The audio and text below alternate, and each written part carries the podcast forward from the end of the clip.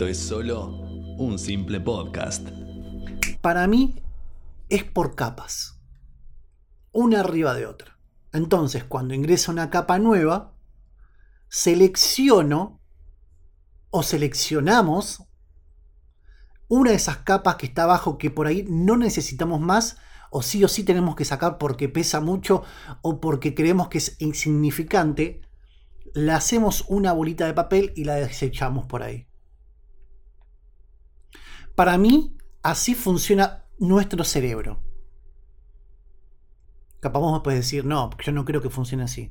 Hay estudios médicos. Bueno, déjame mi libre interpretación porque en estos viajes que hago hacia un punto específico siempre me pongo la cabeza contra la ventanilla del colectivo y digo, bueno, ¿cómo funcionará? Y caigo en la loca idea de que funciona así. Voy a dar un ejemplo. Hay un códec H264 que utilizan las computadoras para poder reproducir videos, por ejemplo. Entonces, hay a veces que se me graban videos en la cabeza y que son totalmente inútiles, pero yo los necesito.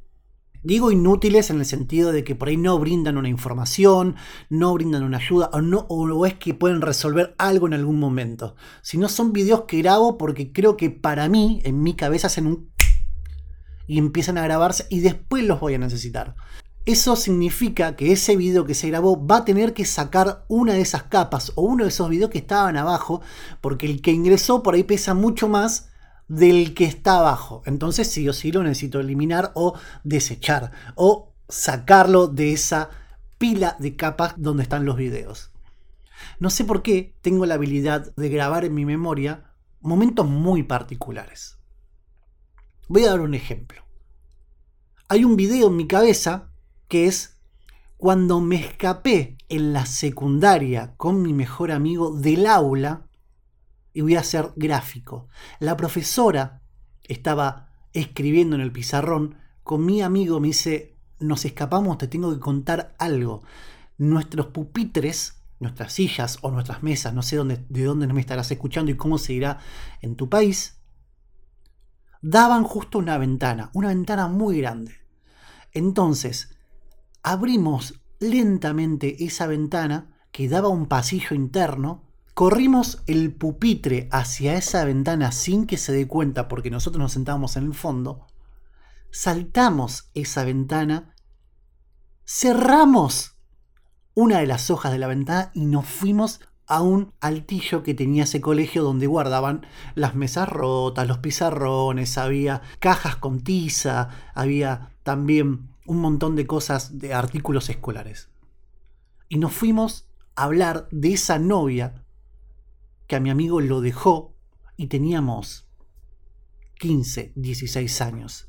Y estuvimos una hora y la profesora no se dio cuenta. Tengo ese video que pesa más de 2 gigas en mi cabeza. Y en algún momento voy a tener que borrarlo porque seguramente ingresará otro video que pese mucho más o tenga otra urgencia. En otra parte de mi cerebro hay un slot donde se guardan los archivos .wav o .mp3. Por ejemplo, si viene alguien y me dice, hola, ¿qué tal? Yo soy Ramón, en mi cabeza se va a grabar ese Ramón, Ramón, Ramón, Ramón, para acordármelo en esa charla y no olvidarme. Pero automáticamente voy a tener que sacar un archivo mp3 o de cuando, por ejemplo, mi mamá me decía, pasá que no te voy a pegar, pasá que no te voy a pegar, con la hojota en la mano y al final me terminaba pegando. Entonces voy a tener que suplantar un archivo por otro. Pero lo que más me llama la atención y que creo que pesa mucho más que cualquier otra cosa es el slot donde se guardan los archivos comprimidos.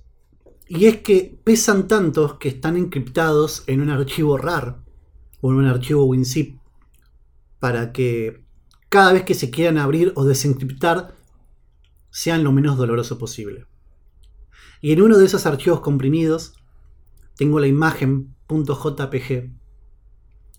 Cuando la vi llorar a mi mamá por primera vez, porque en mi adolescencia no me portaba muy bien y me decía, por favor, controlate. Y la otra es un archivo .png, donde vi llorar a mi papá con un teléfono de línea en la mano, porque le habían avisado que su mamá murió. Esto es un simple podcast, ya saben, si se quieren suscribir al canal de Telegram lo pueden hacer en la descripción, tienen el link y ahí voy a estar subiendo todo lo que voy contando en los podcasts. En la descripción está el link para que puedan unirse al canal de Telegram. Ahí subo los capítulos tanto cuando se suben a las plataformas digitales de podcast y también como podcast video, video podcast en YouTube, que pueden encontrarlo como un simple podcast.